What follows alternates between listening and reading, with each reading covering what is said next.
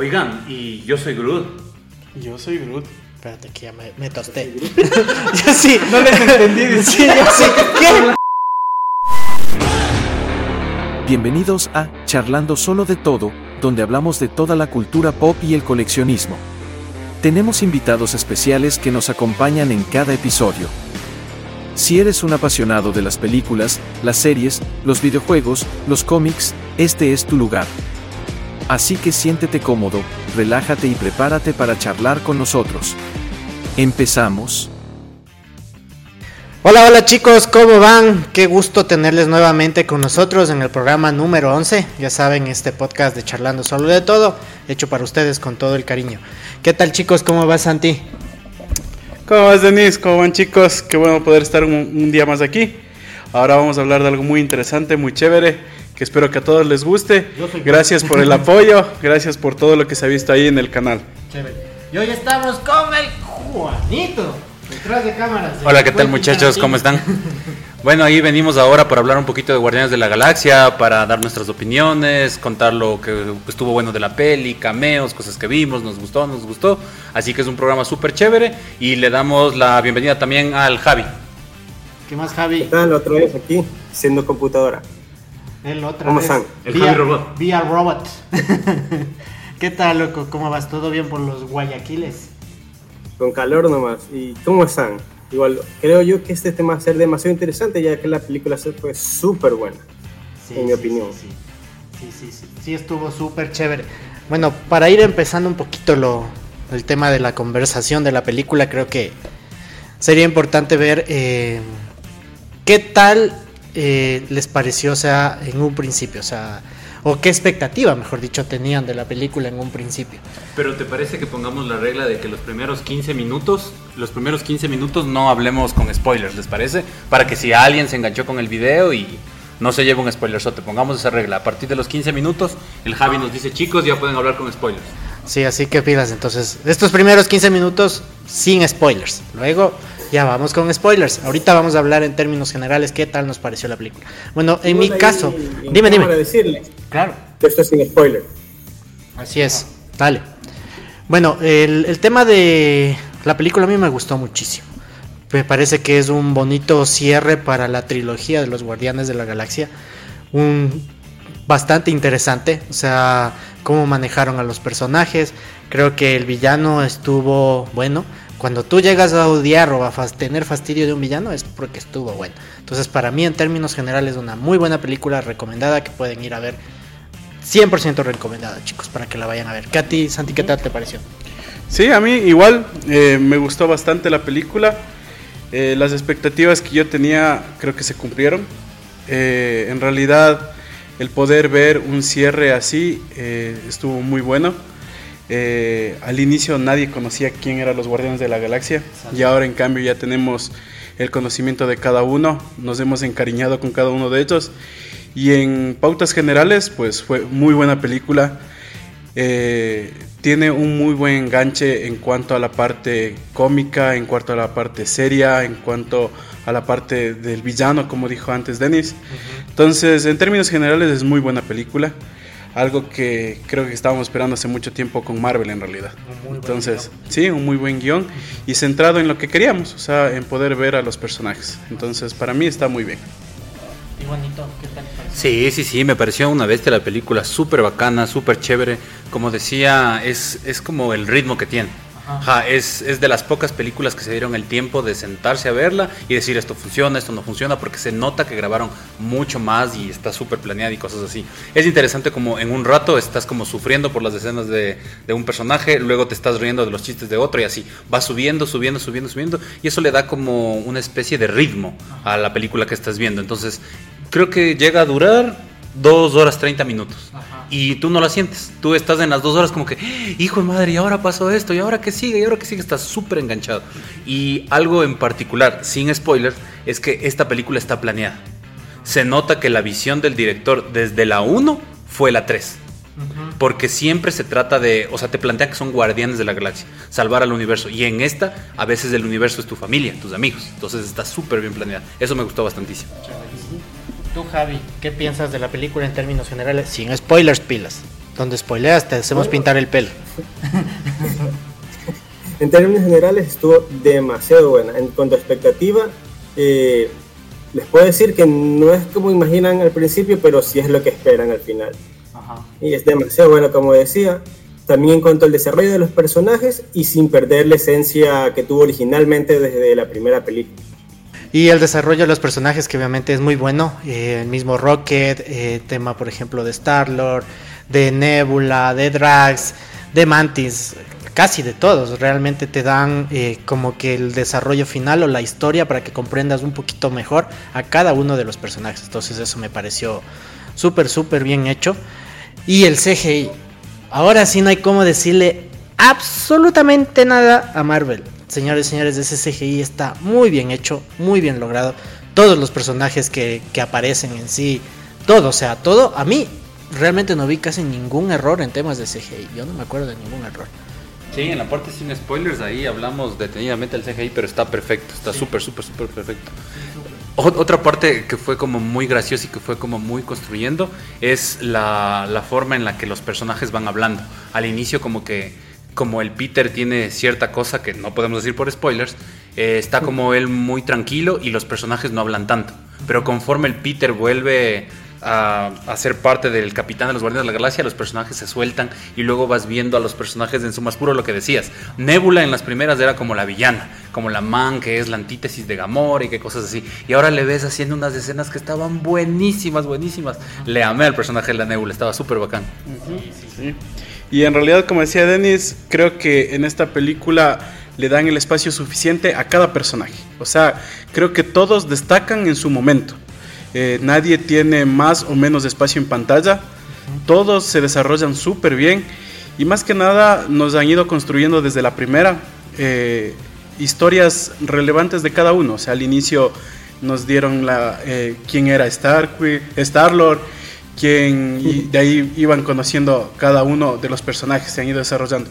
No han sido unas historias tan profundas como la que vemos ahora pero eh, podíamos ver un poco de cada uno. Y ahora como ya les conocemos, o al menos ya sabemos de dónde provienen, o qué es lo que hacen, o qué es lo que hacían, porque eso también cuenta mucho, porque tú ves una transformación bastante grande también de lo que viste la primera película a lo que es ahora. Les has visto crecer bastante como personajes, ya sabes en qué, en qué mundo se desarrolla cada uno, entonces eso ayuda bastante. Y eso es lo que también le enriquece a la película, porque en realidad eh, o sea, te ayuda a que puedas querer a cada personaje, o sea, tengas ese, ese cariño con cada uno de ellos. Y eso es lo, lo, rico, lo, lo, chévere de la película, que al menos a mí me, me gusta bastante. Tú, Javi, ¿qué personaje fue el que más te gustó de la película? El que más me gustó, mira, eh, Nebula, sinceramente, por cómo se va desarrollando el personaje y más adelante que contamos ya con spoiler, eh, cómo se da la película. También haciendo hincapié a lo que dijeron, de cómo la historia se desarrolla y podemos empatizar con cada uno de los personajes, llegando a sentir más o menos lo que ellos quieren proyectar en cuanto a la película y lo que se basa en todo lo que fue desde la primera, segunda a la tercera. Sí. sí, así es. O sea, a mí el personaje que más me gustó de la película, dale es Rocket. Nelly Rocket, el personaje que más me gustó y que siempre me ha gustado bastante dentro de lo que es la franquicia de los Guardianes de la Galaxia. A ti, ah, y Groot, obviamente, porque aquí está esta muchachita. claro, o sea, creo que sí, o sea, como yo dije, cada uno destaca, o sea, cada uno tiene su momento, pero, o sea, creo que igual otro de los personajes que me gustó bastante es eh, Drax también, que es otro personaje que es calidad de, de persona. Incluso, bueno, o sea, después ya van a ver todo lo increíble que es ese personaje. Y chuta, o sea, aun cuando no apareció tanto, me gustó también la parte de, de Adam Warlock, que obviamente eso ya aparece incluso en, en los avances de película. Así que no es spoiler. Entonces no es spoiler, así que tranquilos. Pero también si no, sí. en los comentarios, no se spoilearon que sale. sí, no, no, tranquilos. Ya está en el trailer. Ya está en el trailer. Entonces, ya saben, ya, ya saben. Pero sí, aun cuando no aparece tanto en pantalla, también me gustó bastante. Sí. Uh -huh. Sí, haciendo hincapié en lo que dices de Adam Warlock, sí, sí, sí, es, es, un, es un personaje que lo presentan bien, porque se nota que es presentación, No se nota que como en otras películas de Marvel pusieron al mega villano para enganchar o pusieron al mega complemento para enganchar y luego ya lo reciclan. Está súper bien como introducen a los personajes porque les dejan semillas narrativas. Entonces hacen, hacen un chiste que no es de spoiler, que dicen como que el man está un poco crudo, que el man todavía no está evolucionado. Y eso es súper bueno porque te dejan el hilo para historias de guardianes o para historias del MCU. Y así deberían hacer las historias de Marvel con el resto de personajes. Porque has notado que, por ejemplo, en Love of Thunder te ponen un super mega villano que era Christian Bale. Y vos dices, wow, qué mega villano y tiene unas motivaciones buenas, pero en la misma película lo mata. Entonces, ¿para qué gasto tanto narrativamente contándote, haciendo que la audiencia enganche con alguien si de pronto lo recicla? Entonces es un punto muy importante de Guardianes que los manes cocinan a, baja llama. Los manes no te ponen ahí todo encima, encima, encima y pa, pa, pa. No es un hot así de lleno, de un hot así con ¿no? sino es una cosa que va bien cocinada, bien pensada, bien planeada.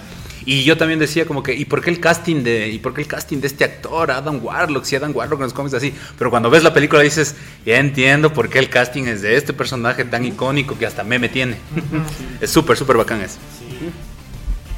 Tú, Javi, algo que tengas que acotar a estas pequeñas recomendaciones y sugerencias sin spoilers de los muchachos. sin spoiler, eh, como bueno, ya todos sabrán, lleven pañuelitos. Las películas sí que les va a hacer llorar, la verdad. Con todas las historias y contenido que tiene, de verdad, van a empatizar con cada uno, así sean personajes que aparecen cortos o extensos toda la película, van a empatizar totalmente. Sí, sí, de ley, de ley. Lleven pañuelitos. Con eso no estoy diciendo que se van a morir un montón. Tal vez ninguno. O tal vez muchos. tal vez todos. Pero claro. Pero en realidad, o sea, si decimos de eso es porque incluso la misma película te, te o sea, los mismos avances han estado como quedando esas, esas pautas. Porque, por ejemplo, ellos mismos dicen, está llegando nuestro final, que esto ya es el final para nosotros. Entonces, o sea, ya te dan esas pautas de que puede ser que pase algo muy bueno como algo muy malo. Entonces ya tiene, ya vas con esa, no sé, esa sensación de que estos manes quieren hacerme llorar a como dé lugar. Entonces ya, o sea, tienen que ir preparados para ese sentido y para esas cosas también, ¿no? O sea. Claro, claro, sí, totalmente de acuerdo. Como que el tráiler ya te pone en el mood, ya te dice el tráiler, vas a ver esto y cosas así. Pero ahora la pregunta es, y ya para ir terminando la parte sin spoilers, es Ustedes, ustedes todos vieron el, el tráiler, ¿verdad?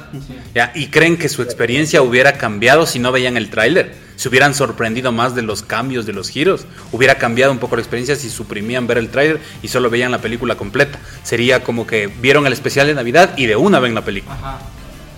Mm, a ver, yo pienso que, o sea, es que creo que el avance te da lo justo y necesario, porque juega mucho con tu mente en realidad. Entonces, te da lo, que necesitas para engancharte y que vayas a ver la película. O sea, es, justo eso. O sea, y al menos los avances que yo viera como que yo quiero ir a ver esa película. O sea, sale y me voy a ver, porque es eso. O sea, no es como que digo, con esto ya me están dando muchas cosas que, o sea, como, ¿para qué? O sea, no, para mí fue lo esencial y, y era lo, lo, que quería, para que me enganche y ver la película.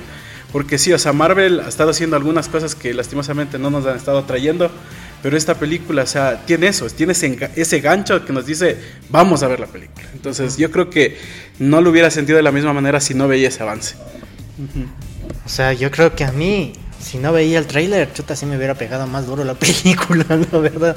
Porque uno ya va hecho una idea general, obviamente se mete un montón de ideas en la cabeza de todo lo que ves en el internet y demás. Y dice, chuta, ¿y ahora qué irá a pasar? Y esto que lo otro, pero si no hubiera visto, o sea, sí me hubiera pegado creo que más duro, la verdad. ¿Ti, Javi? La verdad, bueno, como todos los fans de Marvel están acostumbrados a algunas veces ver que el tráiler puede modificarse la película porque hay ciertos detalles que ponen o sacan. La verdad, sí, se hubiera cambiado porque no importa si estás preparado o no, el tráiler siempre te da esa parte de qué pensar de la película. Si no irías con un vacío y no esperarías que pase lo que vaya la redundancia, esperas ver como en el tráiler. Así es. Ahora, en, términos generales, ¿les gustó el villano? Con esto no estamos haciendo spoilers tampoco todavía. ya, porque sí, A mí personalmente me gustó el villano.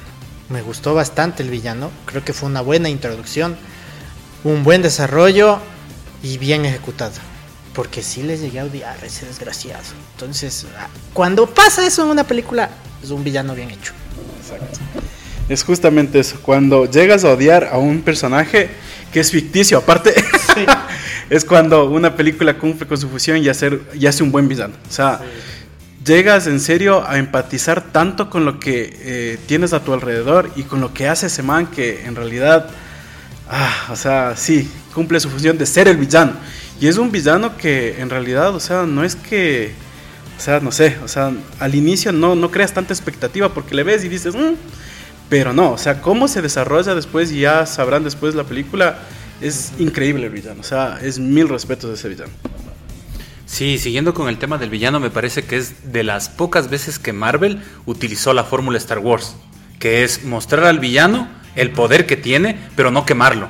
No darle demasiadas líneas, no darle chistes vacíos, no bullear a sus, a, sus secuaces, por ejemplo, porque los, como vieron en el tráiler, los secuaces son como que medios cómicos, un guiño a Alicia el País de las Maravillas, los dos manes de esos. Pero nunca el man se sale de su mente que es el villano. O sea, y él en su cabeza no está haciendo nada malo. Él, él tiene una motivación y está tratando de crear algo para un futuro y cosas así. Eso lo vuelve más letal.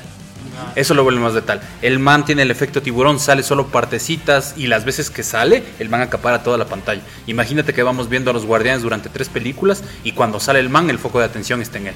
Significa que es un buen villano. ¿Tú, Javi, qué dices acerca de eso?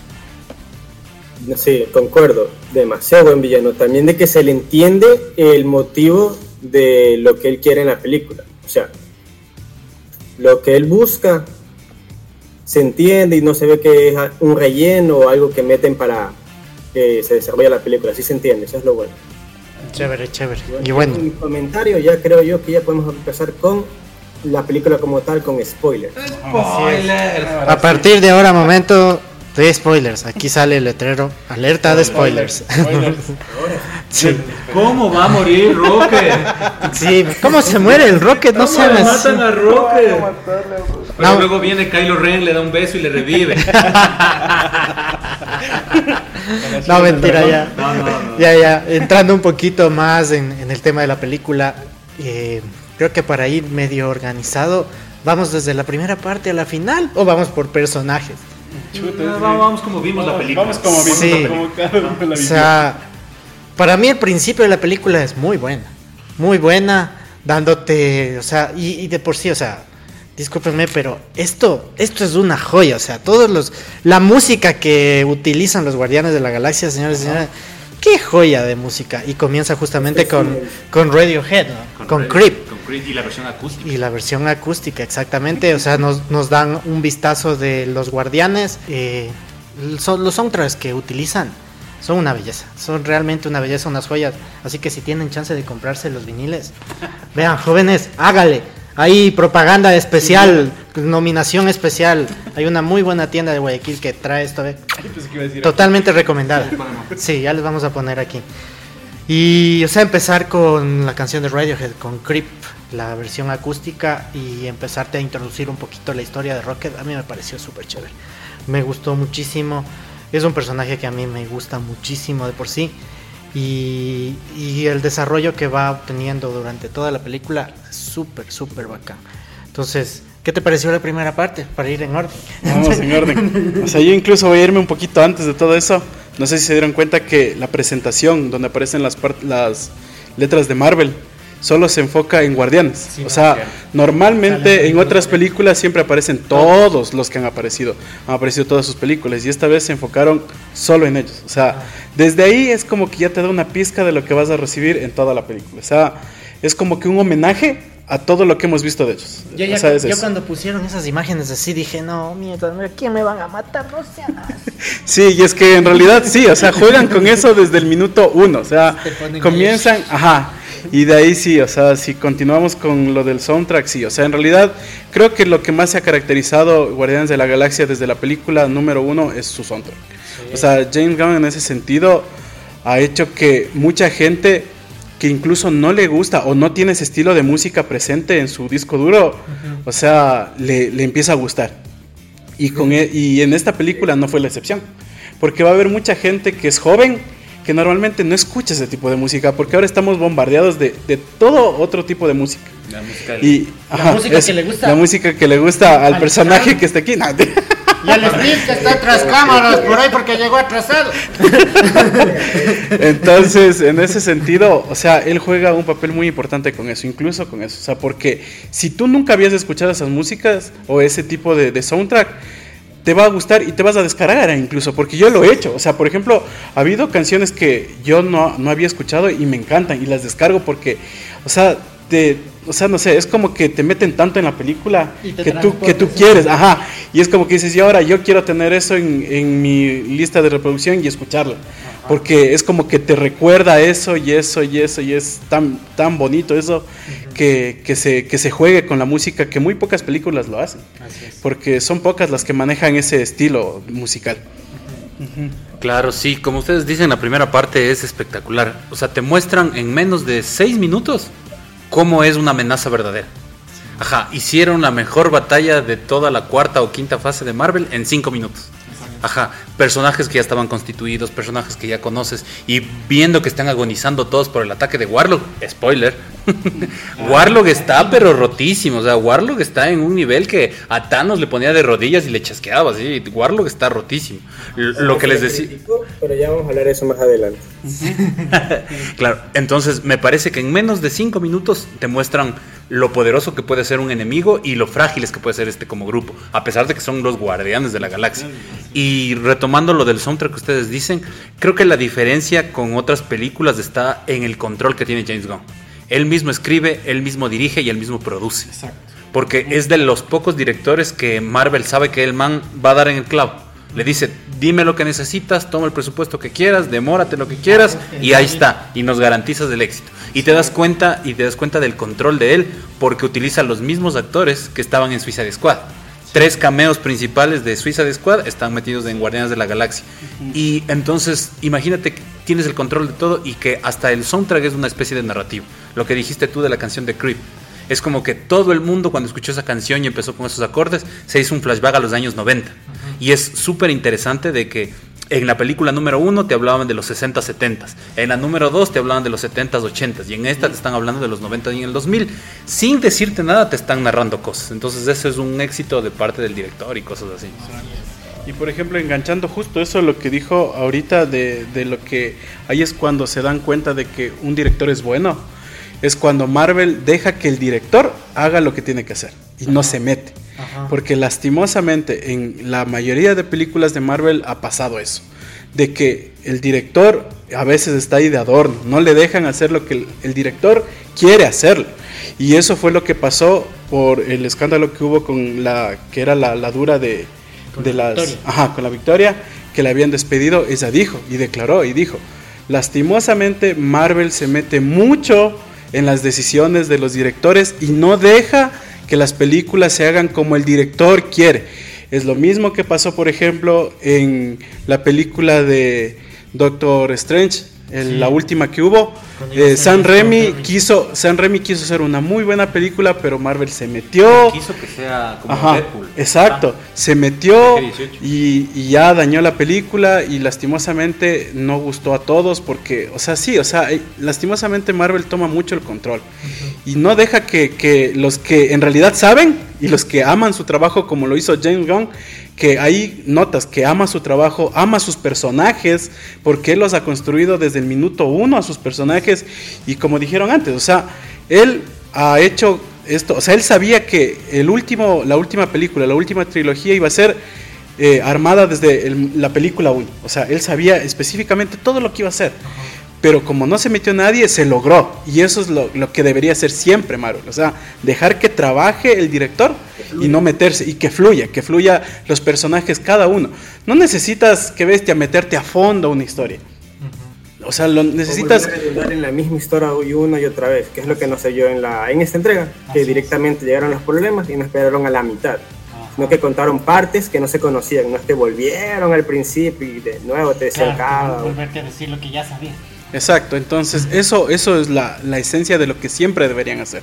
O sea, dejar que, el director haga su trabajo y se logren estas joyas que ahora se han logrado, porque, o sea, no es por nada, pero para mí es la mejor trilogía que hay de Marvel en realidad. O sea, si nos vamos a otras trilogías, no hay otra que se compare a la que... Por ejemplo, es súper bueno.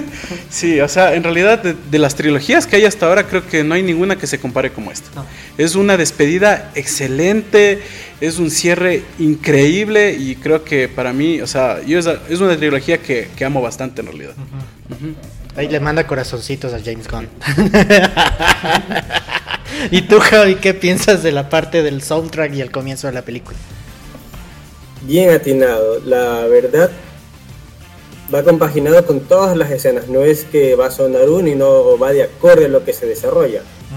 Va excelente, como dicen por ahí, te engancha absolutamente, cosa que tú terminas de ver la película, igual te llama a querer escucharla, a querer descubrir y ver de quién es autor y todo eso. Igualmente te devuelve las escenas de la película, no es que escuchas la canción y no, sino te devuelve las escenas de la película y dices, ah, no, esta es de Guardianes de la Galaxia. O sea, ya sabes. Ya, ya de una se te viene la venta.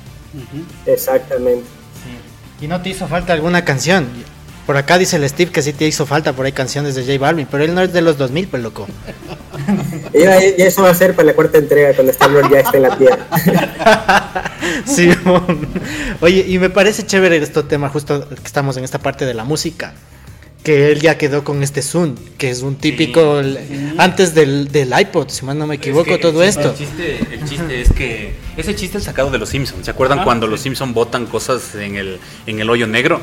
Y, y de ahí la gente extraterrestre que está al otro lado del hoyo negro dice, gracias por darnos su tesoro, cáscaras de plátano, envolturas de cajas y el Zoom. Porque fue la versión fallida que sacó Microsoft, si mal no me equivoco, contra el iPod. El iPod despuntó y el Zoom quedó ahí. Ajá, entonces es como que eh, ese chiste se vuelve un, metachiste porque se hace como medio canon lo de los Simpsons y pasa a ser chiste de allá. Y es un goce porque vos asocias con el iPod, pero le ves a un Rocket, a un Rocket de ahí viendo las listas y cuando y, es importante que como que trasciende, ¿me cachas? Da ese paso. Terminó la década de los noventas y pasa a los 2000.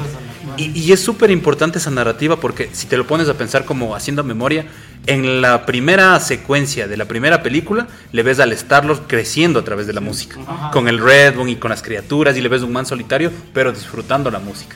Y vos ves en el inicio de la tercera de Guardianes de la Galaxia, ves al Rocket, pero todavía no crece por eso está escuchando ese tipo de música. Y al final, vos ves la secuencia que el man está tan relajado, tan cague de risa, que están de guardianes de un planeta y todo se está yendo al caos. La gente, ¡ay, nos vamos a morir! Y los manes echados, así como nosotros, ¿qué más? Vean, ¿qué ponemos?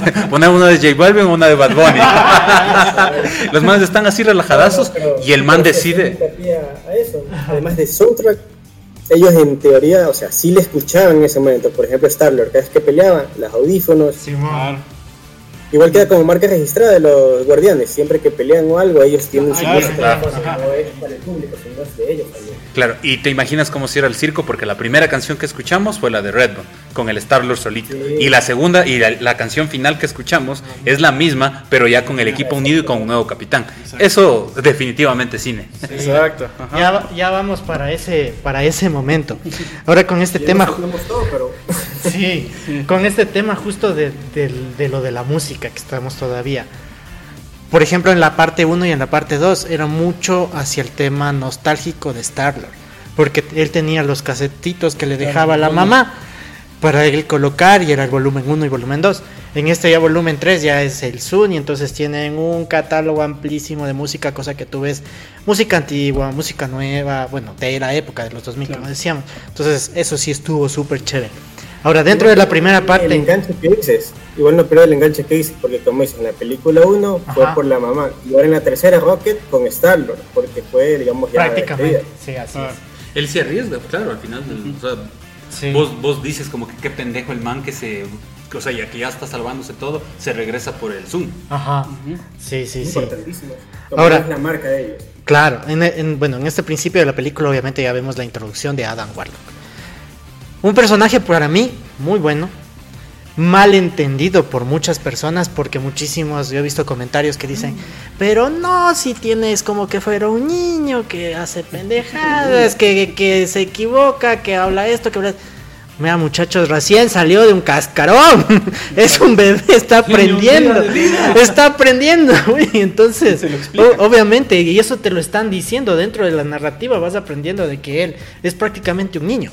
Y imagínense en el poder que ya tiene, sin siquiera estar eh, evolucionado en su es totalidad. Exactamente, es como un Grogu. Entonces, a, mí me pareció muy, muy bien. El actor que lo interpreta me gustó. Yo al comienzo decía, ahora, ¿qué horas va a decir? ¿Será que, esta, ¿será que a ustedes sí les pagan y a mí no me pagan? ¿A qué horas dice eso? Digo, no, pero no lo metieron. ¿El actor o la interpretación? Sí. A mí me gustó toda la interpretación de, William, William Porter, creo que se llama, ¿no? Muy, muy, muy, muy buen muy buena interpretación de Adam Warlock, que es un personaje importantísimo dentro de Marvel Comics. Creo que a mí sí me gustó mucho la introducción y el nivel de poder que te muestra como tú decías, él solito le sacó la madre a toditos. O sea, y obviamente aquí ya sale un poquito la nébula. Experiencia en batalla, guerra ni nada. Lo primero que se dijo fue ataque a los guardianes. Sí, él, él, iba a llevarse al Rocket, porque eso fue lo que le mandaron, a recuperar al experimento del alto evolucionador que íbamos a entrar con él. Entonces, muy bien hecho y lo que hace la nébula me pareció medio loco al comienzo, me quedé como que, ¿de dónde sacó ese brazo? Y luego me acordé que el Rocket, el Rocket recibió de Navidad el brazo del soldado del invierno. Entonces lo que él hizo, creo que lo cogió y lo evolucionó. tecnología Exacto, lo evolucionó y ya le colocó. Lo dejaron abierto. Yo también me imagino que debe ser ese brazo, pero no. Yo creo que sí es. Porque si no se parece a la tecnología que tenía el que sale en Thor. El que sale en Thor 1. Ah, es la misma de Iron Man también. Ajá. Nano. Sí, pero en algún punto de la película dicen como que la nébula dice como que yo, yo soy mejor guerrero porque Roque me ha mejorado. Así es. Eso me pareció chévere. ¿A ti qué tal te pareció, Don Ward? Ah, no, es increíble. O sea, en realidad, eh, o sea, primero la es tensionante en realidad. porque sí, o sea, mm, te dan creo que cinco minutos en los cuales primero te explican un poco de cómo está cada personaje. Y, empiezas con eso, ¿no? Con ese mood de que parece que la película está media tranquila al inicio, media triste, incluso por cómo comienza el... Porque cómo comienza con el roque, de que está un poco triste, y que no sé qué. Y ya vas viendo a cada personaje que va a aparecer en el transcurso de la película. Y en eso le ves a Star-Lord que está borrachísimo, que está hecho pedazos por lo de Gamora y de ahí se ve que Nebula la marca, que bueno, ah, ahorita que digo eso de... ajá, sí, ahí hay algo, por ejemplo, pero por ejemplo, antes de, continuar, no sé si ustedes sabían que ese, el personaje cuando Gamora la marca al, al Quill, es un muñeco sí, que, que, pesa 35 libras, que James Gunn dijo que lo había que lo había fabricado, porque es literal un muñeco que tiene, o sea, todo lo que tú ves en, en el Quill es ahí, tal cual. es un hot toy de escala Es un toy, ah, tal cual. Y dice que eso también era cómico porque él decía en una entrevista que lo sentaba en su escritorio y que la gente venía y se asustaba porque le veía ahí y no sabían quién era. Entonces, eso es impresionante. Pero bueno, o sea, aparte de eso, tú ves, o sea, cómo está anímicamente cada uno. Ves que, o sea, hay ese compañerismo, pero como que algo falta. Entonces, y en eso está el Rocket ahí, va a su habitación, se saca su chaleco, ves sus marcas de todo lo que le han hecho, que hasta ahora no sabes por qué, porque siempre ha habido esa, eh, ha habido como que él te quiere contar, pero no te cuenta por el dolor que siente. Y cuando de la nada aparece un Adam Warlock que le estrella contra el planeta al pobre Rocket y empieza una de las peleas que, o sea, no, creo que en mucho tiempo no he visto una pelea tan no sé, o sea, ni siquiera es sangrienta, pero es, o sea, a cada uno no le da una respiración de los personajes de Guardianes a que se defienda, o sea, el que se le pone enfrente, o sea, no sirve para nada, o sea, literal. Incluso a, la pobre... De que cuando golpea ves que hace daño, no es que solo te empuja y eso, ya comienzas a tener desde el principio que se te muere un personaje. Sí. y es que por eso digo es tensionante, porque te cambian tan rápido esa parte que, o sea, dices, a ver qué pasó, espérense, a ver, tranquilícense. Y el man empieza a repartir puñetes como que estuviera regalando así. Y empieza con a la pobre, al pobre Drax, casi le mata igual ese momento. A la nébula le destrozó, si no es porque esa se reconstruye. Le dejó hecho plastilina ahí en el cuarto. Y en eso le dispara al Rocket, que al inicio tú no piensas eso, o sea, tú solo crees que le, golpeó. Y de ahí, en cambio, ya se despierta el Quill para querer ayudar y se dan cuenta que se está muriendo y, desde el minuto uno, o sea, y ahí ves lo impresionante que puede ser un personaje que asomó, ¿qué? Cinco minutos porque después se va. Y Groot también en ese momento aparece y trata de salvar a su amigo y, o sea, al final el pobre queda en cabeza porque queda hecho araña y el pobre entonces es impresionante. Sí, o sea, es que es en serio, o sea, de nuevo. Toda, toda, toda la película es eso, o sea, te mantiene en esa tensión de que sabes que alguien va a morir porque en cada momento te dejan a alguien medio muerto. Y tú dices, ya, aquí ya, ya se murió este man, porque así comienza la película. Y es muy estresante. Yo esos cinco minutos de pelea ya no sabía qué hacer y decía, ya, por favor, espérese. Pero qué bestia, no. fue, un goce porque fuimos al, al, cine a ver con mis primos y era como que nos preguntamos, ¿entramos a la película? Porque llegamos medio atrasados, nos perdimos los trailers y fue, ya estamos en el final de la película. Porque eran los cinco primeros minutos de puros madrazos así. Y, y, lo que, y lo que le hace especial a esa secuencia me parece que es la primera vez que ves la vulnerabilidad de personajes de Marvel de MCU. Imagínate el enfrentamiento que hubo en Infinity War con Thanos, que Thanos era un buen villano, muy poderoso, pero nunca les viste como el Drax, escupiendo sangre, hinchado la cara, nunca les viste como que al borde de perder. No le viste al Groot solo la cabeza buscando desesperado, nunca le viste al, al Star-Lord ahí como tratando de ver qué hace, no le viste a la Nebula así en pedazos reconstruyéndose, dándose vueltas, haciendo cosas así, nunca los viste en ese nivel. Y verlos ahora sí es como que, hijo de madre, este equipo ahora, ¿qué pasa? Ah, ¿Qué está pasando? Entonces es súper bien logrado, súper bien logrado. Miren, miren, aquí va esto a lo que habían preguntado al principio con lo del tráiler. Sin el tráiler no tuvieran esa expectativa del principio de chuta, se me va a morir tan rápido, vive, muere y están desesperados viendo qué es lo que pasa desde el minuto uno. Ajá. Claro, porque ya algo, algo viste en el tráiler de que justo peleaba contra él. Exacto. Sí, o sea, sí, sí fue súper tensionante esa parte. También que fui a ver con, con mi esposa y con una amiga. Yo creo que ya estaban llorando cuando, cuando el Rocket ya cayó y que le ponían la cosa para recuperarle y hace cortocircuito y la nebula les dice que le quiten porque él tiene como que un seguro especial ahí. Entonces, es como el Android 18. Más o, menos tiene sí un seguro como el Android 18. Y todos así no puede ser, ya se va a morir. Pero gracias a eso comienza la película. Claro, es prácticamente el comienzo de la película. Porque la película es como que el viaje a salvar a tu amigo. O sea, porque eso fue prácticamente. El viaje desesperado. Porque el viaje desesperado en realidad. O sea, es como que sabes que tiene minutos de vida y es como que dices, ¿qué hago con, con esto? O sea, ni siquiera dejan comenzar la película y ya tengo que salvar a alguien así. Y con, con decir que el Quill se le fue la borrachera de ese momento del susto. Sí, sí, sí, sí, sí, fue súper tensionante en esta parte, el tema del principio de la película. De ahí el desarrollo creo que de los personajes, que podríamos ir hablando creo que de uno por uno para que la gente que todavía no ha visto y ya se vio el video con spoilers, ya nada, vaya y vea algo, algo que les sorprenda en la película. ¿Qué, qué les pareció el, el alto evolucionador? ¿Qué les pareció como personaje? Perfecto, o sea, ahí, ahí es cuando vamos a lo que es un, villano bien trabajado. O sea, un villano que primeramente es nuevo, o sea, no es que te dieron que bestia la introducción ni nada. El man empieza con, o sea, con los recuerdos de Rocket, porque con eso es la primera escena que él aparece, por así decirlo. Y te das cuenta de que él es el que le hizo ese daño al Rocket y desde el minuto uno que tú le ves a él y le ves el daño que le hizo es cuando sientes odio por él. y ahí es cuando tú dices, este man tiene que morir. y le odias, o sea, y le odias y conforme pasa la película le odias mucho más. O sea, es tan bien trabajado, es tan bien protagonizado por el, el actor que lo hace, que, o sea, el man, o sea, sí tiene su motivación, tiene quiere hacer algo espectacular, quiere hacer, tiene una, una utopía. O sea, él quiere hacer una, eh, una sociedad perfecta. Eso es lo que él quiere. Pero, o sea, la forma como él lo hace no es la correcta. Y no tiene amor por nada. O sea, no tiene amor por nada, ni siquiera por sus propias creaciones. Porque para él todo es desechable. Todo es desechable. Entonces, si ya ve que algo es mejor de lo que él ya lo hizo, o sea, para él no le da nada de decir lo elimino y punto y se acaba.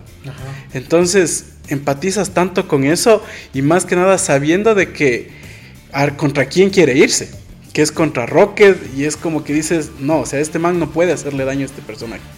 Y le odias y le terminas odiando y le odias aún más mientras va pasando el tiempo y dices, este maldito tiene que hacerle algo porque no puede estar vivo. O sea, es a ese punto. Porque creo que yo nunca he odiado, como dije al inicio, a un personaje ficticio tanto como lo he odiado a él. O sea, creo que el otro, la otra persona que he odiado ha sido en Breaking Bad a la esposa del, del Heisenberg. Pero de ahí no. El sigue siendo el que le negó a la tía May la tostadora. Entonces sí, o sea, el desarrollo del villano es increíble y en realidad cumple su función. Es un villano que odias y eso es lo que creo que todo villano tiene que hacer, ¿no? O sea, que le odie. Sí, sí, sí, el alto evolucionador es un remedio de Robocop, perfecto. Ajá.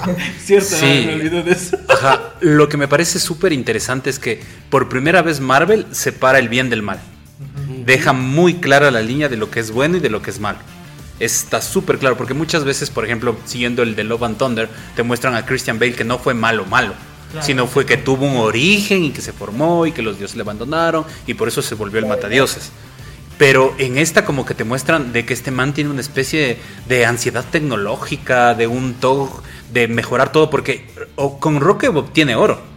Con Rocket el man le llega a dar al, al, producto perfecto, por decirlo así, al, a la raza perfecta, porque Rocket tiene... Lo, que se ve en la película, sí, no, por eso es lo que más le, gustó, le disgustó de que tenía el producto perfecto en cuanto a cerebro, pero en cuanto a presentación que no le agradaba. La presentación claro. le agradaba. Claro, es que la personalidad del villano es, es esto, o sea, imagínate solo como un buen spoiler de cómo le quedó la cara y cómo él se presenta.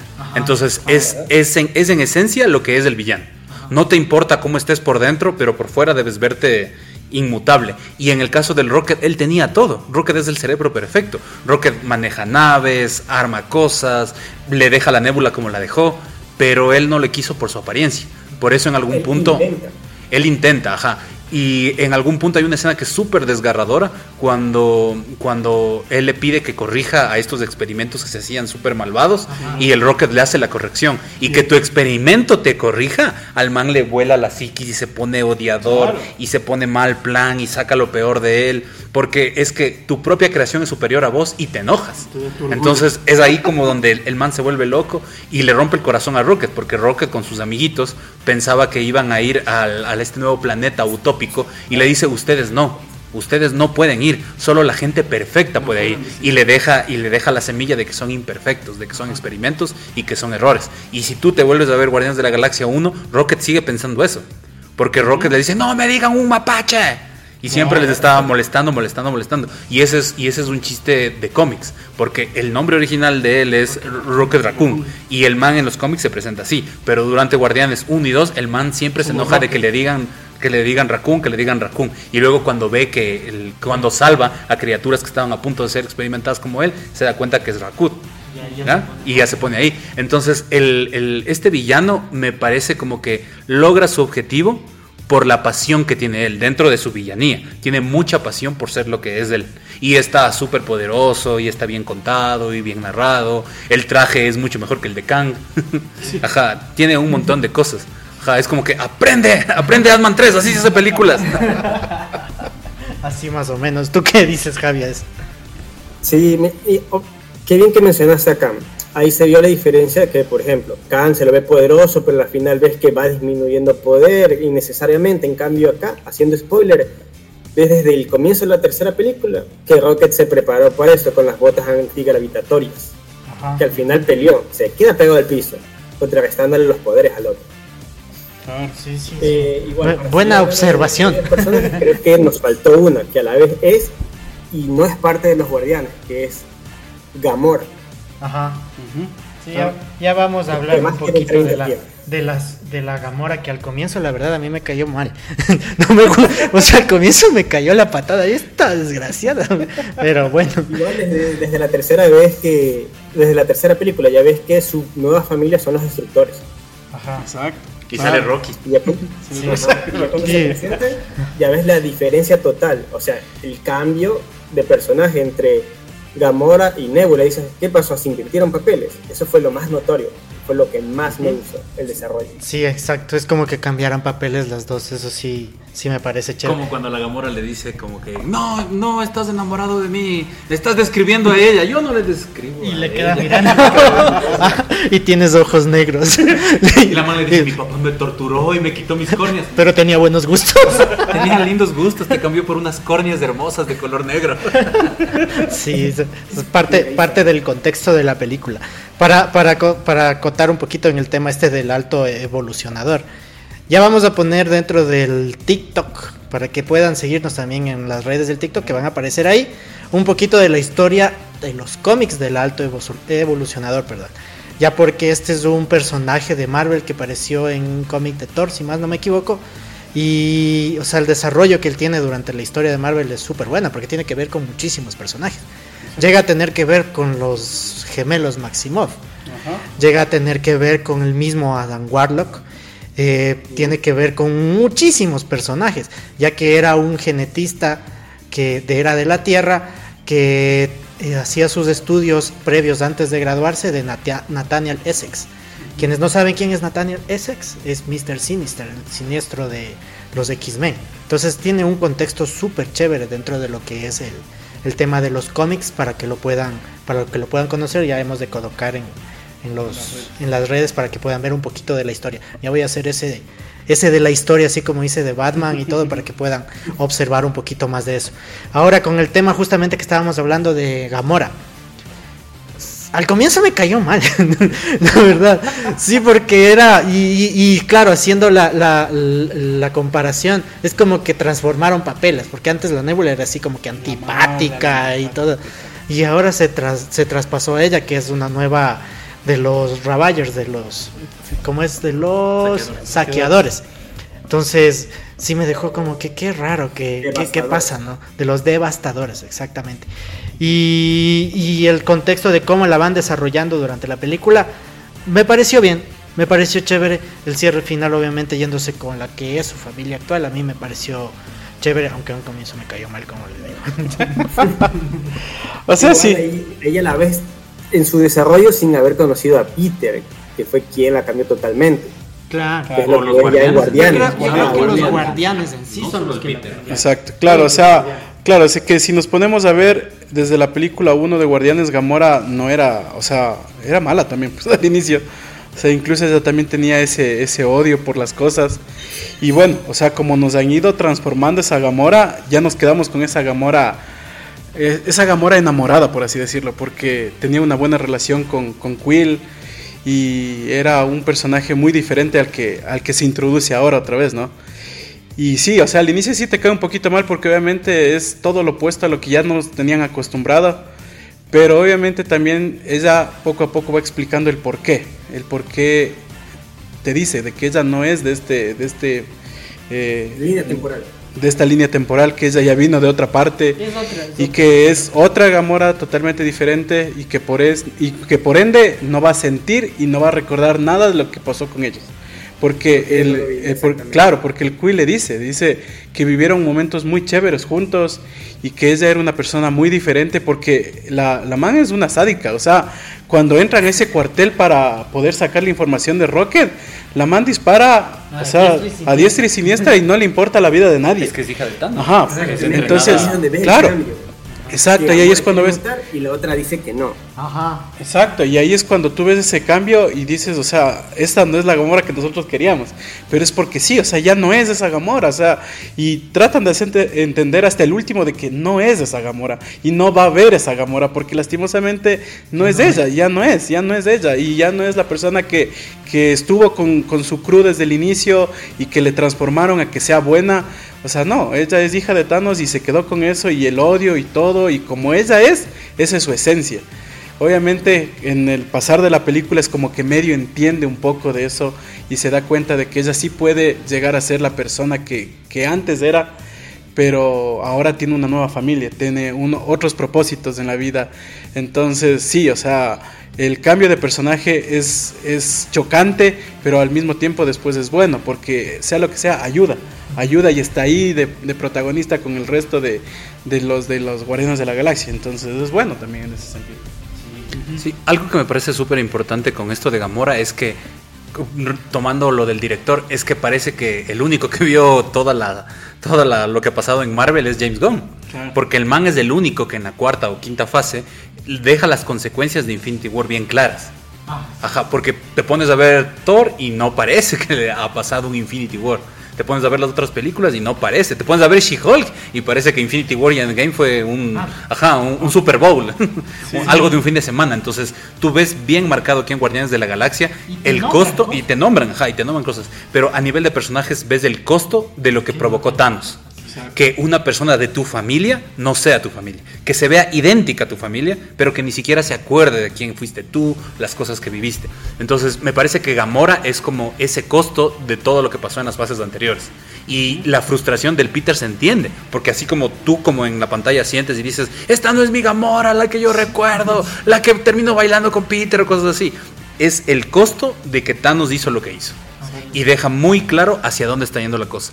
Me parece interesante que no creo que solo Peter le haya cambiado a Gamora, sino en sí todos. Porque si te pones a pensar en la primera película, el sacrificio de Groot, le pegó eso a Gamora. Cuando Groot chiquitito interactuaba con ella, le pegó eso a Gamora. Cuando ella vio que el Drax, por ejemplo, se volvió su amigo. Si ustedes recuerdan en, la, en Guardianes de la Galaxia 1, él se, se unió Drax al grupo porque quería matar a Gamora y quería matar a Thanos y como le quitaron a una hija, él quería matar a la hija de Thanos. Entonces van cambiando las cosas, van surgiendo las cosas y así van cambiando. Supongo que ahora el que sigue es Drax. Para mí, una belleza de escritura de personaje, el mejor de todos, no entiende los chistes, habla lo que sea. Ah, vamos a jugar a insultarnos. es lo mejor del mundo. Cuando todo el mundo está, ¿y ahora cómo salvamos a estos niños? ¿Quién puede hablar con los niños? man, unga, unga, unga. ¿Tú hablas de ese idioma? Sí, pero nadie me preguntó. Ajá es, es, es, una bestia. Se me hace súper increíble que el man haya sido este personaje frío de la WWE y sea un man tan carismático con Guardianes de la Galaxia. Lo que yo pido, así como fan, es que lo fichen para DC Comics y que le den un personaje en ese estilo de Drax. Que lo conviertan en algún personaje pesado de DC y el man se vaya de largo. Drax es uno de mis favoritos. Y de paso que los chistes sí peguen, no es que te dejen por qué están ahí de por gusto, no, que sí peguen.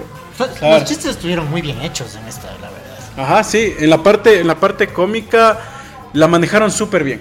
O sea, eh, en realidad es que es que en realidad la película es muy bien manejada en, todo aspecto, o sea, porque ajá, porque por ejemplo, así como te mantienen en esa tensión, llega el momento que tú bajas del nivel y ahí te meten la parte de comedia, pero no es una comedia eh, forzada, no es una comedia que, que, tú dices como que, ay, estos manes, el típico chiste de pastelazo, o sea, no, no, no es eso, o sea, es, es, un, es una comedia tan bien introducida que, que, la disfrutas. Y es incluso a veces hay, hay, unos chistes medios negros por ahí. El Drax, o sea, es que el Drax, o sea. Como cuando la Mantis le dice, amas a Drax.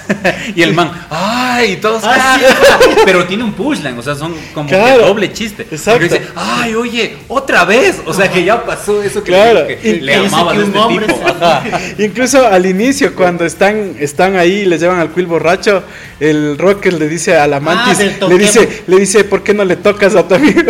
Y todos, ah, y dice, no, pero no de esa manera, le dice. No, pero sí deberíamos hacerlo. y después del drag le dice, no, pero yo creo que sí deberíamos hacerlo. Entonces, o sea, sí tiene esos momentos cómicos en los cuales agradeces, porque en realidad tú te sientes tan tensionado con todo lo que ves que necesitas un momento en que dices, por favor, déjeme respirar. O sea, hay tantas cosas que están pasando en un momento tan corto que dices, por favor, relajémonos. Y lo mandan de una manera tan sutil que entre todos los personajes, entre gritos, entre insultos, te ríes con ellos. Y eso es lo que te llena la película, porque, o sea, hay esos momentos que tú dices, chévere, o sea, qué bueno que me den esos momentos. No es como, por ejemplo, con Thor, que, que van hasta chistes innecesarios, que tú dices, o sea, sí está bien el chiste, pero bajémosle un poquito. Es que los, los chistes me parece que aquí cumplen la función. Sí, no es el momento de hacer chistes.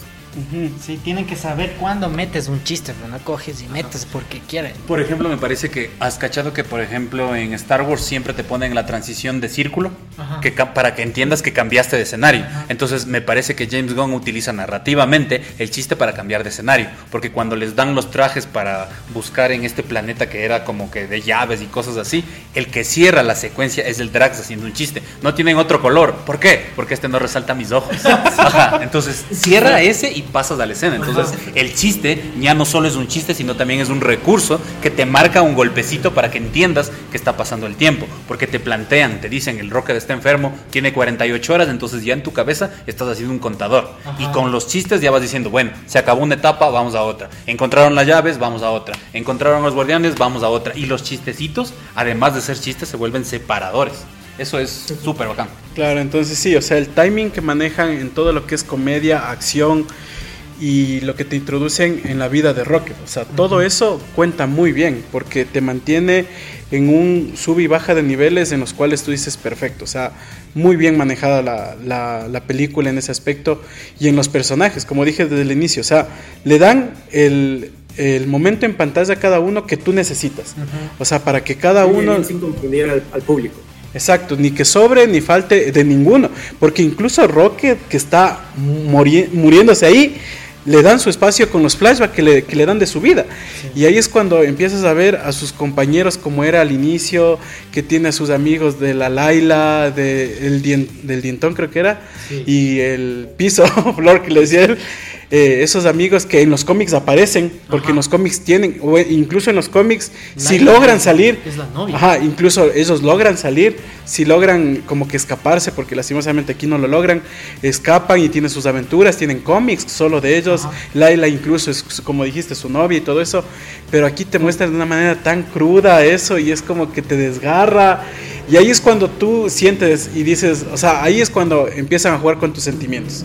Porque tú dices, no quiero que el Rocket se muera, porque en serio, por favor, no pueden hacer esto con este personaje. Y lo peor de todo es que, o sea, es chistoso porque es un CGI, o sea, y, pero llega a cumplir eso que dices, no, o sea, no puede morirse, no puede irse él. Y más ya viendo su historia, cómo a él le maltrataron, cómo a él lo inducieron a que crear algo que él no quería, porque incluso en la película 1 2 creo que es, que él dice y grita y dice que, que él, no, él nunca quiso ser eso, él nunca quiso ser lo que es ahora, porque a él le despedazaron y lo hicieron, le unieron una y otra vez y que él nunca quiso eso. Y ahí es como tú dices, o sea, ah, al, inicio tú nunca puedes imaginar eso porque nunca te enseñan. Y aquí tampoco es que te lo enseñan explícitamente, pero ya lo, ya lo tienes ahí, porque incluso hay un momento que ven un video y Nebula lo dice ni, ni mi papá me hizo esto. Y es como que dices, o sea, si ella dice eso, o sea, ¿qué le hicieron a Rocket ahí? Y ahí es cuando tú dices, wow, o sea, esta eh, pobre Rocket en realidad sí tuvo una vida que, que, no se la merecía, o sea, y ahí es cuando te desgarra y sientes eso. Ajá. Ahí, ahí justo vamos al, al tema ¿Cuáles son las partes que más les hicieron llorar? No me va a decir que no lloraron con la película. Lágrimas de varón, pero sí, sí, salieron. Sí, sí, salieron. sí salieron. O sea, a mí me, me chocó, o sea, me, me, dolió cuando fue el tema de cuando les mataron a los amigos del rock. Jue madre, qué bestia, decía, no puede ser. Porque yo tenía como que la esperanza, digo, ¿será que se escaparon? ¿Se fueron a algún lado? Y coge y paga, el desgraciado le mete un tiro y le mata a la Laila. Y, luego cuando regresa a ver, les ya les había matado a los otros dos. Yo dije, este hijo de... Mátale, mátale. Y ahí te dan la parte de que él, o sea, como tenía las garras que le pusieron metálicas, le despedaza la cara totalmente, que es lo que te muestran al final del alto evolucionador, como queda hecho pedazos. Entonces esa parte sí me pegó durísimo. La otra parte que me pegó durísimo, cuando por poco se muere y el, y el Peter coge, claro, cuando estaba él en el cielo en la escena Harry Potter, allá viéndoles a sus amigos. Y el Peter comienza a gritar desesperado. Ay, no, qué feo. Yo no puede ser, hijo de madre, no sean así. Entonces, yo no pagué para ver esto. Sí. Hasta ya se me pusieron aguaditos los ojos, haciéndome acuerdo. sí, fue, fue, fue, esas partes para mí fueron de las más, más que te, más te pegaba. Y de ahí lo que manejan el tema de la crudeza, aunque obviamente no te muestran todo, sí te lo muestran. O sea, o sea, sí te muestran Aquí destapado el Rocket sangrando y la Laila coge un trapito, pone babita y le comienza a curar. Y un pobrecito, no le hagan eso. Y, el maltrato a los demás animales, o sea, el, conejo, el conejo sin la sin la ja, sin la boca, el, el dientón partido a la mitad, y abierto, los ojos. abierto los ojos del dientón, así es una especie de como de, de, guiños de todas las cosas, así es como naranja mecánica en versión dientón. Es súper, súper, súper denso. Y, y lo que tú dices es una parte súper desgarradora cuando el Rocket en el cerebro que es de él y calcula todo, porque eso es lo que hace que el man sea el experimento perfecto. En lo calculador que es él, en lo que con piezas podridas puso a hacer unas llaves, nunca calculó el factor muerte. Sí, exacto. Ajá. Él hizo todos los cálculos para escapar, pero nunca calculó que las personas morimos. Nunca calculó que sus amigos tienen vulnerabilidad. Y por eso él se topa cuando disparan toda la gente, porque él se enfrenta a los manes que están al frente. Él se topa, regresa a ver y no calculó los amigos. Entonces son los errores de él lo que le convierten en el, en, el, en el man que vos ves en Guardianes de la Galaxia 1, que se junta a un árbol y saquea a los saqueadores y que se mete a la cárcel, sale, entra, le ves ya un man súper roto. Entonces, e, esa movida es súper emotiva, es como que no, no, yo no pagué la entrada para ver esto, ay, ay, ay, duele. y eso que son, que salen claro. pequeñitos, claro. y, y, en, y, en y en algún lugar, y en algún lugar leí, no sé si era en Twitter o en algún blog que decían, eh, esto te pega mucho más porque sabes que en la vida real es así. Cuando tú piensas en este escándalo que hubo de los cosméticos que tratan con animales, que botaban animales, pero este pintalabios hizo daño, ping, botaban animales y botaban animales. Entonces, duele mucho más todas estas escenas, todo este planteamiento de película, porque sabes que tiene una base real. Eso es lo que te lastima, eso es lo que te hace ver como el... porque en algún momento todos podemos llegar a ser el villano. Todos podemos maltratar animales, todos podemos tratar mal. Es, e, esa crudeza es lo que hace que sea tan fuerte la película. Sí, es verdad. Y sí, o sea, esos son los momentos más impresionantes en los cuales sí, se me llenaron los ojitos y dije, no, por favor, ya no sigan con esto. Y, pero así mismo, o sea, así como tuve esos momentos de, de tristeza y que sí, sentía que ya lloraba, así mismo hubo momentos en que sentía que lloraba, pero de la alegría porque te muestran cosas tan hermosas de cada personaje y su esencia y todo y es como que ya no lloras porque estás triste, lloras porque estás alegre y es porque emocionado. Ajá, porque estás emocionado con cada personaje y ves la evolución de cada uno y ves, ah, por ejemplo, cuando ya, o sea, Rocket por fin regresa, cuando Laila mismo le dice, le dice, ¿quieres estar con nosotros? Y Rocket le dice que quiere estar con ellos, o sea, que ya quiere irse y ella le dice que sí, que lo acepta, pero que todavía tiene cosas que hacer. Y regresa y cuando eh, se comunica otra vez con sus amigos porque están separados, el uno están en la están con, eh, con el alto emperador y los otros están en la nave. Y todo y, ahí todos se emocionan, todos se emocionan y ahí Nebula empieza a llorar. Y tú dices, o sea, ¿Cómo ella puede empezar a llorar? Y ahí es cuando tú, en, cambio, te emocionas, pero de la parte buena. O sea, porque se salvó la persona que querías y que estuvo casi toda la película muriéndose. Entonces, ahí, en cambio, yo dije, no, ya no avanza, en serio, porque decía, por favor, sí, un ratito, déjeme ir al baño, porque Y es porque, en cambio, ella quería llorar, pero de la felicidad, porque ahí, en cambio, ves al equipo que como que regresa otra vez. Y lo peor de todo es que la nébula se, se llena tanto de, de emoción que no puede hablar. Y mejor Mantis le dice, Rocket, te queremos mucho. Y es como que tú dices, no puede ser. Y pero el detalle es que la mantis habla, pero se le prenden las, Ajá, sí. Entonces estaba interpretando lo que los demás sentían. Porque el Drax y ella son como los fuertes, los cerrados. Exacto. Y la mantis es quien tiene el poder de decir lo que el otro está sintiendo por dentro. Es una escena. Claro, entonces ahí tú dices, wow, o sea, es el cariño, o sea, es la familia que se construyó aquí y que nos construyeron desde la película 1 hasta ahora. Y es como que sí había, yo ya, yo ya le decía a mi hermano, porque fui con mi hermano y le decía, me siguen mostrando cosas así, en serio ya no voy a aguantar, porque en serio ya no avanzo, o sea, sí, ya, y, pero era por la alegría también. Y yo, por ejemplo, cuando ya salimos de la sala, veía, porque había full gente, y había gente que les veía los ojos rojos, así, eh, de lo que habían llorado, porque, o sea, es que en serio, tiene unas, unas escenas que tú dices, o sea, ¿cómo puedes hacer esto con personajes que ni siquiera existen? ¿Por qué juegas con nosotros de esa manera? Y, y no, es increíble, o sea, en realidad sí, así como hubo partes muy crudas, muy feas, muy desgarradoras que, que tú dices, no, o sea, no, no, no puedo seguir.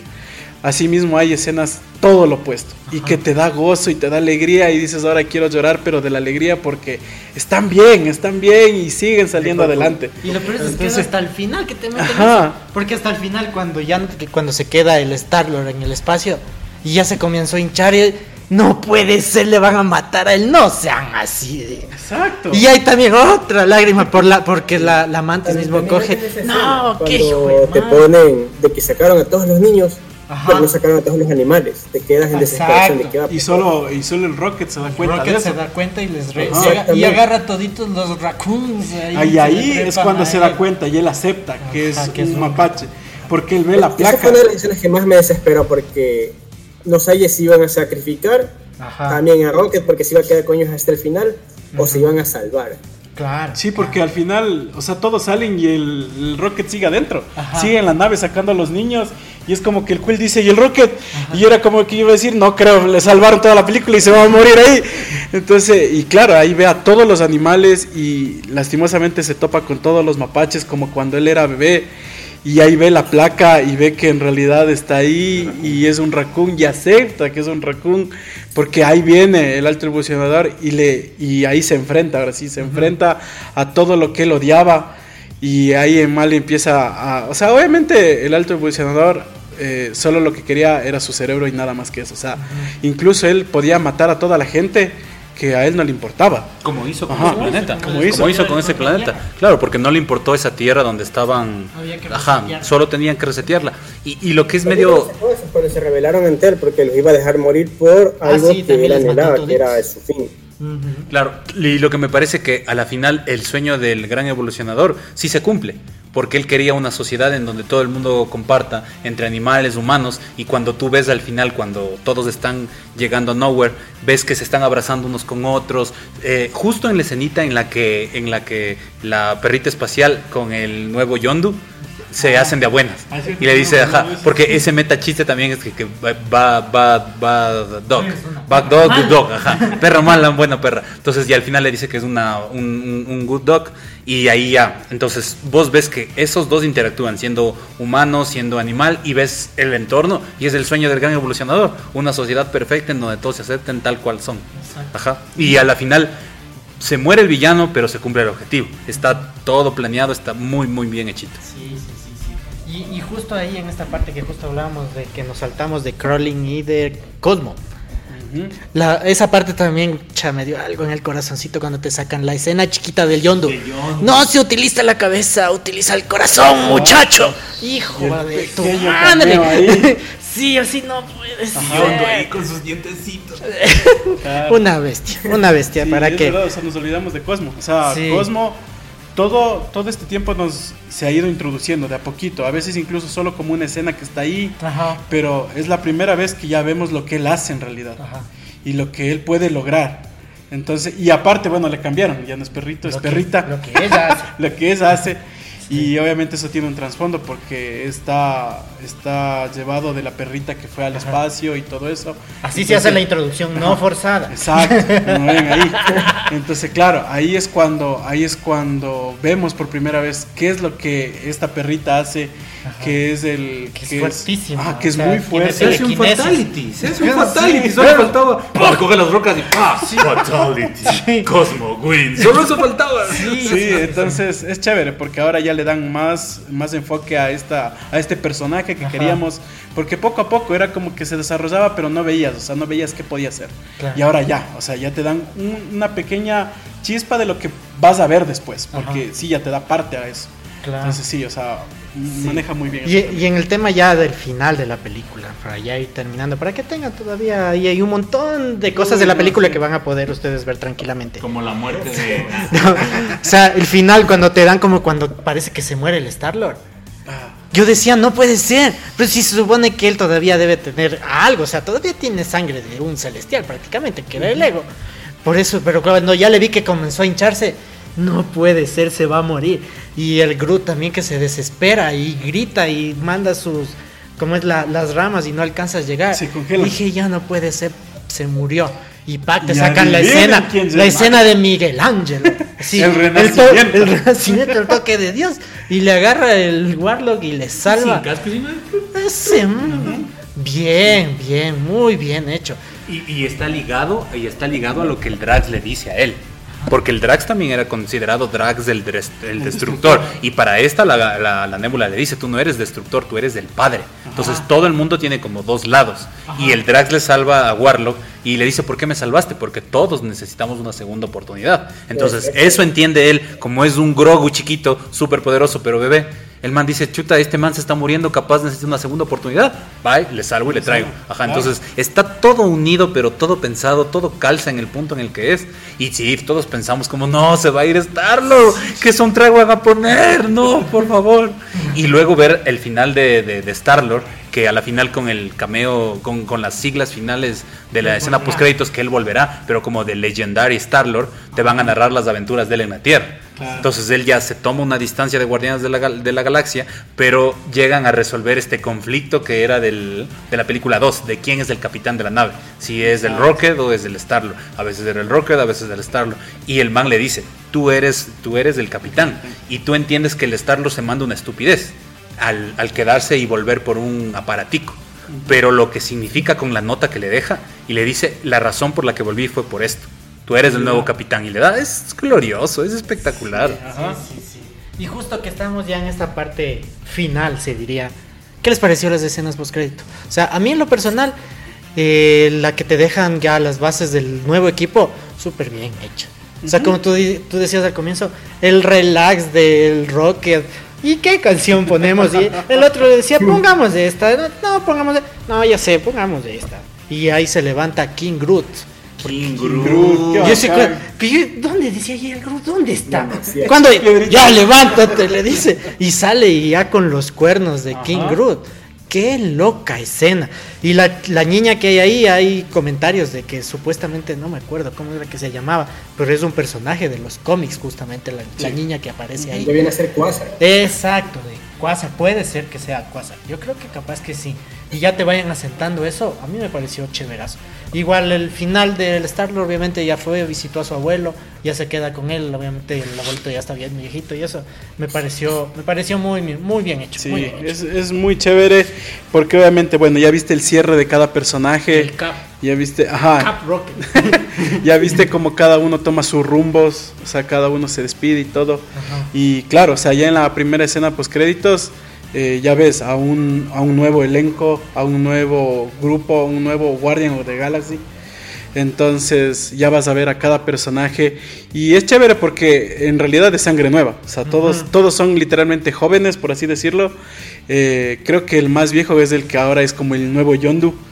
Creo que es el, el más viejo, por así decirlo, porque de ahí todos son jóvenes. La niña, eh, Cosmo en este caso. Eh, estaba, va a estar Adam Warlock, que, que sí, o sea, ese, ese personaje tiene para mucho, o sea, ya cuando él en realidad madure como, como nos eh, hicieron entender en la película, va a ser un personaje increíble, o sea, y yo sí espero que en serio, por favor, que, que lo hagan tan bien como, así como se dio esa introducción ahora, que, que, que, lo vayan, que lo vayan haciendo y lo vayan formando hasta ver el, el Warlock que, que, nosotros queremos, porque eso es lo que, lo que se necesita. Sí, yo creo que la escena post crédito sí es un gran cierre. Es un gran cierre porque eh, te, fueron, te fueron dejando abiertas unas cosas, pero a la vez cerradas otras. Preguntas que estaban ahí. Tú entiendes que la Gamora tenía esta naturaleza agresiva, por eso fue hija de Thanos, por eso entrenaba, entonces su lugar es con los devastadores. Eh, la Mantis, por ejemplo, todo el tiempo fue mandada por alguien, sirviendo a alguien, pero la man encontró monstruos gigantes que pueden ser bebés que están asustados y ella también era un bebé asustado. Exacto. Porque la man también es creación de ego y es la hija de él. Entonces la man encuentra su lugar y decide ir al universo y a dejar y a, contar su historia. Lo mismo pasa con Star-Lord porque ella le dice, a ti te robaron de tu lugar, ellos no te abandonaron. Entonces él también tiene un círculo que cerrar. Y Rocket, que a la final Rocket, cuando tú dices la escena desgarradora de Laila, Laila es como Deadpool 2 cuando Deadpool ya se está yendo y ella le dice, sí, sí vas a estar aquí, pero todavía no. Ajá, es súper, súper, súper parecida esa escena y, y, es como que el Rocket sabe que tiene que liderar a alguien. Sabe que los guardianes son gente rota. Y si tú te pones a ver, Groot está roto, todos están rotos, pero quien ya no está roto es Rocket y él por eso es el capitán. Uh -huh. Y King Groot, Dios mío santo, ver a King Groot es como que a lo bestia. Claro, sí, sí, ojalá sea como el cómic, porque Groot se vuelve, pero uno de los más duros, duros, duros de todo. Ese sé que es de otra, de otra, de otra tierra, no de otro universo. Sí. sí. qué te pareció, Javi? No, súper bien, súper bien. Por ejemplo, eh, aquí es donde yo quería hacerle una pregunta. Ajá. Sobre su opinión del grupo, de que ya conocemos los guardianes, y el grupo nuevo. Obviamente, esperando que se desarrolle como esperemos, ¿cuál sería la formación más poderosa? Igual, todos diríamos que es la última, por lo que se puede venir con Alan Warlock, como mencionaron King Groot, Cosmo, igual que desde el principio están compaginando. Es lo que vimos en la tercera, en esta última, con los guardianes, en la parte de las peleas, que vieron que todos tenían su timing, todos sabían qué hacer y cada uno se cuidaba a sí mismo porque confiaba en el otro. Así es. ¿Qué les parece? ¿Cuál creen que sea a la final más fuerte en cuanto a poder, resistencia y la parte mental? O sea, yo creo que en tema de madurez, obviamente el grupo 1, pero en tema de poderes y demás, de leyes, el grupo 2. Porque, o sea, tienes a, obviamente al Warlock todavía por evolucionar. Y él solito le sacó la madre a todo el grupo 1. Entonces, y tienes aparte el Groot, que de por sí en el Groot, que ya nos mostraron en Guardianes 3, era una bestia con las pistolas, todo, como, como se convirtió en un Kaiju. Conviértete en un Kaiju y se hace gigante. O sea, era una máquina. Y más ahora siendo ya King Groot, peor todavía. El mismo Rocket que cada vez es como que más inteligente, creo que él va desarrollando igualmente su inteligencia. El Crawling ya pudo, como es, ya dominar el, tema de la flautita del, del yondu, la, la, flecha. Y obviamente la niña, que no sabemos quién es, pero si es Quasar, chuta, ya es equipo, equipo al otro lado ya, para mí. Claro, exacto. Claro, o sea, claro, es que bueno, o sea, ahorita el primer grupo fue como que eh, todos eran fuertes en su entorno, por así decirlo, pero nadie era invencible, porque todos tenían sus fallas, o sea, pudimos verlo, o sea, solo el Warlock pudo haber matado a cualquiera. Entonces, ahora en cambio ya vemos a un nuevo team que en realidad tiene para mucho y, puede ser mucho más temible incluso, porque sí, o sea, en la parte de fuerza, o sea, está por mm, chut, o sea, por niveles muy altos al, al número uno.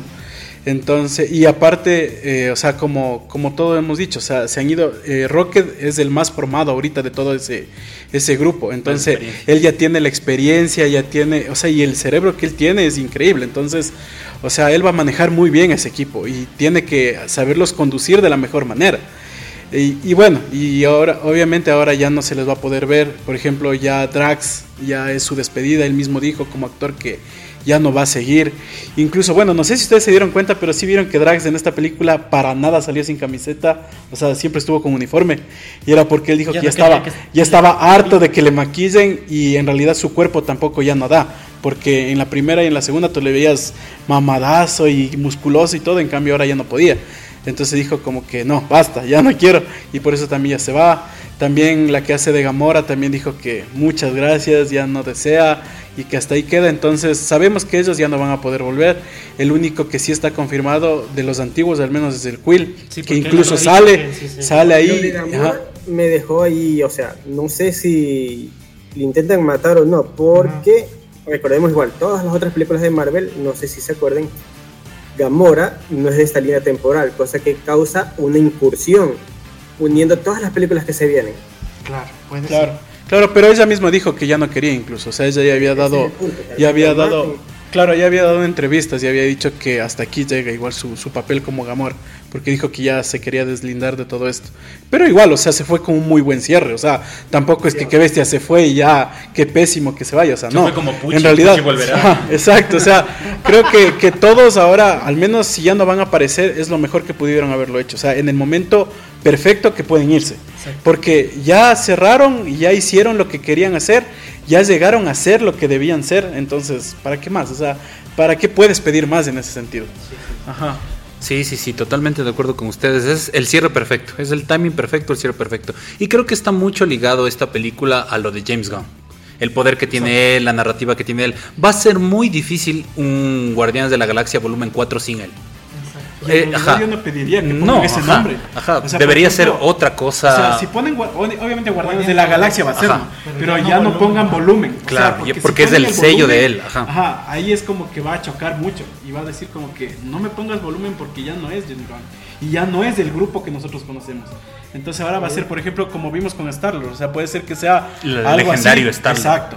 O sea, ahora va a ser Guardianes de la Galaxia y algo más. Yo creo que toda esta combinación, todo esto de la música, de lo que todo lo que hablamos y eso ya va a ser muy difícil que se repita porque ahorita Sí. él ya se cambia de empresa y va a estar en DC Comics y la mayoría de personajes que salieron en estas películas van a estar con él en DC Comics. Ajá, no nos sorprenda que Drax se convierta en un buen personaje de DC Comics, que Gamora salga para DC Comics, como pasó con todo lo de Suicide Squad que estuvieron en esta última de acá. Entonces va a ser muy poco probable que esta llegue al éxito que ha tenido. Es como que traten de hacer una Civil War 2. No, va a ser muy poco probable que los rusos otra vez vuelvan, otra vez hagan que dos personajes principales se peleen y logren todo eso y introducir un bombazo como el de Spider-Man que fue en su tiempo. Va a ser muy, muy, muy difícil. Lo que creo es que estos personajes se quedan consolidados y van a ir alimentando a ciertas historias que vayan sucediendo. Por ejemplo, si nos adelantamos el reloj un poco para Secret Wars, de ley va a estar los Guardianes de la Galaxia, un grupo más consolidado, con Rocket como capitán, con Adam Warlock y va a ser como la sorpresa bomba. Tal vez por ahí. Pero sí, sí creo que es un buen final, creo que cierran todo. Y lo que yo más espero, pasándome un poco al lado de DC Comics, es si hacen un Superman como el que hicieron Adam Warlock, yo lo compro. La secuencia de Adam Warlock volando, destrozando todo, la cámara casi en el pecho y con todo el CGI perfecto de lo que hablábamos. Si hacen Superman a ese nivel, lo compro totalmente. ¿Y tú, Javi, qué piensas de tu propia pregunta? No, sí, como ahí decían, el nuevo grupo se lo ve fuerte, pero la experiencia siempre puede más que el poder. Igual, como el grupo antiguo ya estaba mejor consolidado, yo lo considero por el momento más fuerte hasta ver el desarrollo completo en las siguientes fases. Claro, claro, claro. Claro, y ahora toca ver cómo se van desarrollando. Así es. Y bueno, muchachos, creo que ha sido una conversa bastante chévere, eh, con spoilers y sin spoilers al comienzo. Y, o sea, en términos generales, creo que fue una excelente película, un excelente cierre para lo que hizo James Gunn dentro de lo que es Marvel. Muy difícilmente lo volveremos a ver a él dentro de Marvel, por este tema, obviamente, que sabemos que ya dirige DC como tal. Pero la esperanza es lo último que se pierde. ¿Qué tal que en algún momento lleguen a un... Yo creo que ahorita se podría llegar a un acuerdo más fácil entre DC y Marvel de en algún momento tal vez hacer algún, alguna colaboración por ahí. Entonces, a mí en lo personal, una película muy recomendada que pueden ir a ver. Está increíble. Muy bien hecha, muy bien desarrollada todos los personajes y un muy buen, buen cierre más que nada para todos. Entonces, esa creo que sería mi, mi recomendación. Y como siempre, multicines, pongan más vendedores. Casi llego atrasado otra vez. Ahí haciendo media hora de cola para comprar el canguí. Sí, bueno, en verdad sí. O sea, en realidad eh, este cierre es excelente. O sea, es lo que creo que pedíamos en mucho tiempo a Marvel. Creo que, o sea, no sé, creo que la última película buena que, que incluso me hizo sentir tantas emociones, eh, no sé, creo que fue Spider-Man, si por así decirlo. Pero bueno, creo que esta me gustó más porque nos encerramos en un punto muy pequeño, que es eh, el amor que tienes por, por tu equipo. O sea, porque normalmente las otras películas siempre se han englobado en algo muy grande, o sea, el universo, y es que el malo es alguien que viene, ajá, entonces nos han abombado tanto con un tema muy amplio que es como que no nos podemos concentrar. Y esta vez fue algo tan reducido y algo que estaba ahí, que empatizas tanto y eso es lo que queremos. O sea, no queremos que bestia, un millón cosas, que nos metan 10 mil personajes. O sea, lo que queremos es algo así. O sea, y que dejen trabajar al director que lo hace. O sea, y que, que permita hacer estos cierres de, de trilogía al menos así como uno desea. O sea, queriendo... Eh, al equipo, queriendo a cada personaje, empatizando con cada uno de ellos. Eso es lo único que, que, siempre hemos pedido. O sea, nunca hemos pedido cosas impresionantes, porque, o sea, a veces menos es más. Y ahorita nos dieron algo tan maravilloso, algo tan rico en película, en eso sí es cine, o sea, por así decirlo. Entonces, me, me encantó. O sea, y, y, para mí, yo sigo diciendo, es creo que de la mejor trilogía que tiene Marvel. Uh -huh. eh, las otras trilogías siempre tienen sus altibajos, comienzan bien y van decayendo. Entonces, no, o sea, para mí está muy bien, muy bien el cierre. Sí, totalmente de acuerdo muchachos con todos, es un muy buen cierre. Yo creo que muy difícil se va a volver a repetir esto, muy difícil. Escenas como la del pasillo, en donde todo se parece mucho a un videojuego, pero sumamente armado, en pedacitos de cómic, en esa escena en donde todo el mundo se va luciendo, pero el que reluce más es, es Rocket porque se congela un momento en el aire con la pistola y queda pero como portada espectacular de cómic, echando el disparo, esas escenas no se van a volver a repetir. Eso definitivamente es muy, muy, muy difícil que se logre, porque para llegar a esa escena del, del, vestíbulo en donde están así, necesitas dos buenas películas anteriores. Y Marvel tiene este pecado de, de no pensar a futuro, sino como sembrar ahorita y en media hora ya está mi producto final. Entonces no dejan que las cosas se vayan cocinando a tiempo. Yo creo que son lecciones que se pueden aprender de que menos películas y es más calidad. Por ejemplo, cuando fue la escena post créditos, sí tocó esperar un poco más de lo normal.